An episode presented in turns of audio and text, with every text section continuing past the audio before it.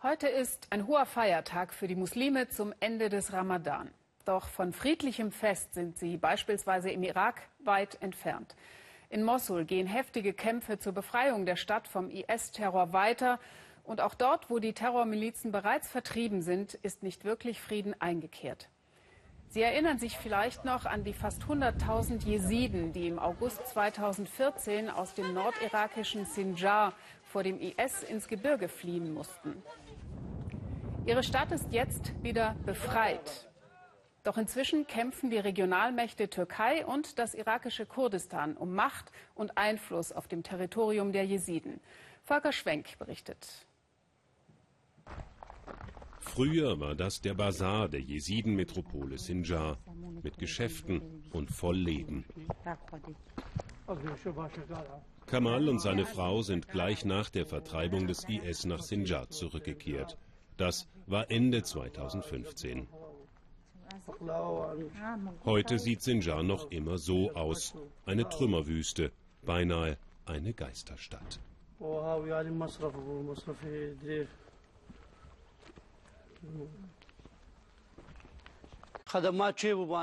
Wenn sie endlich anfangen würden, hier wieder aufzubauen, wenn es endlich wieder Elektrizität gäbe und Wasser, dann würden Leute zurückkommen, sagt Kamal.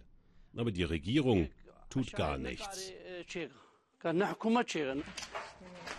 Der Wiederaufbau von Sinjar kommt einfach nicht voran, denn die Befreier von einst sind sich heute spinnefeind. Kamal war Soldat der irakischen Armee. Seine Pension und die Ziegen im Garten des Nachbarn, der längst in Deutschland lebt, ernähren Kamal, seine Frau, die Kinder und die Enkel. Auch Kamal hat sich 2014 in die Berge geflüchtet. 13 Mitglieder seiner Familie verschwanden damals, wurden getötet oder verschleppt, wie diese Kinder. Sie flohen vor dem IS, aber auch vor einstigen Nachbarn, die mit dem IS gemeinsame Sache machten. Wir trauen keinem mehr, sagt Kamals Frau. Wir können nicht mehr mit denen zusammenleben. Es gab ein paar gute muslimische Nachbarn, aber es gab auch andere, die dem IS gegen uns Jesiden im Sinjar geholfen haben.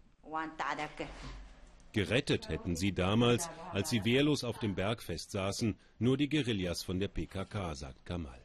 Später erst kamen die Peschmerga, die Armee der kurdischen Regionalregierung, den Jesiden zu Hilfe.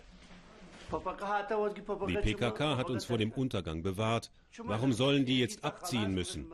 Die haben uns aus den Händen des IS errettet, haben die Leute auf ihren Schultern über den Berg getragen. Sonst hat uns niemand geholfen. Keiner war da.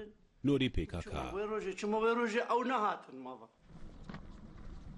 Frühsport im Morgengrauen, 4.30 Uhr.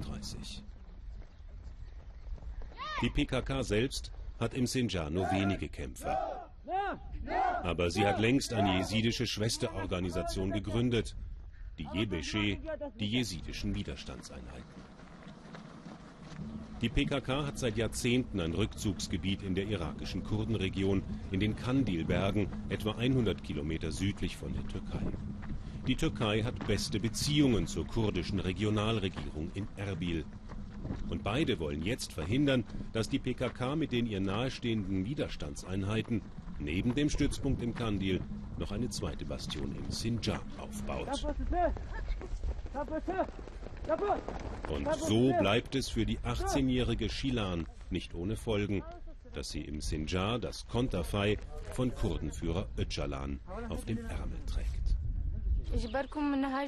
Die jesidischen Widerstandseinheiten schützen die Menschen dieser Region, sagt sie. Aber ich kann keine Verwandten im Kurdengebiet besuchen, ohne zu riskieren, festgenommen zu werden. Die Regierung in Erbil übt großen Druck auf uns aus.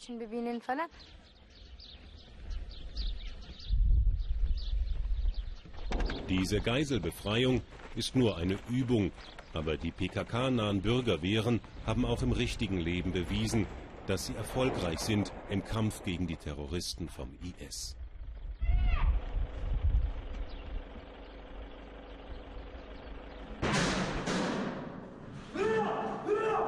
Aus den irakischen Kurdengebieten ist der IS mittlerweile fast vertrieben.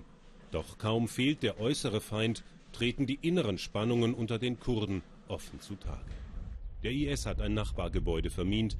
Im Rahmen der Übung wird das Ganze gesprengt. Eines haben die Jesiden den Peschmerga nicht vergeben. Als 2014 der IS anrückte, da hätten die Peschmerga sich erstmal zurückgezogen.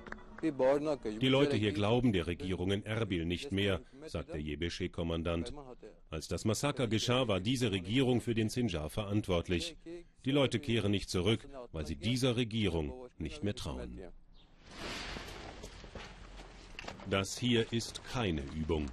Im Sinjar stehen sich die einstigen Kampfgenossen Peschmerga, PKK und Jebeche jetzt feindlich gegenüber. Im März wurden hier bei Zusammenstößen mit den Peschmerga zwölf Jebeche-Kämpfer getötet.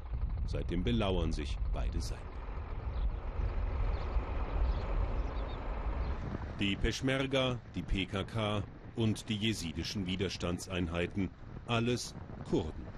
Aber der Konflikt zwischen ihnen verhindert den Wiederaufbau. Und so versorgen Peschmerga-Kämpfer zwar vertriebene Jesiden mit Trinkwasser, doch wäre der Streit beigelegt, könnten die Menschen diese Camps vielleicht endlich verlassen. Doch nach Entspannung sieht es nicht aus. Der Oberkommandierende der Peschmerga im Sinjar will weder der PKK noch den jesidischen Widerstandseinheiten entgegenkommen. Natürlich wird es Probleme geben, wenn die PKK nicht verschwindet, sagt er und meint damit gewaltsame Auseinandersetzungen. Die kommen und rekrutieren Zwölfjährige, nehmen sie den Eltern weg und machen sie zu Kämpfern.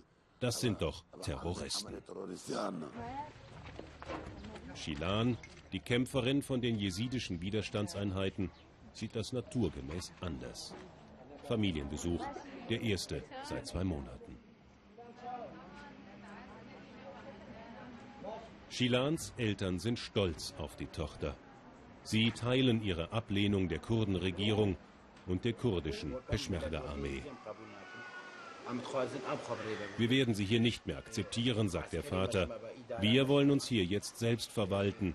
Und wir wollen auch unsere eigenen jesidischen Sicherheitskräfte. Wir brauchen hier keine Peschmerga mehr, die uns vor irgendwas beschützen.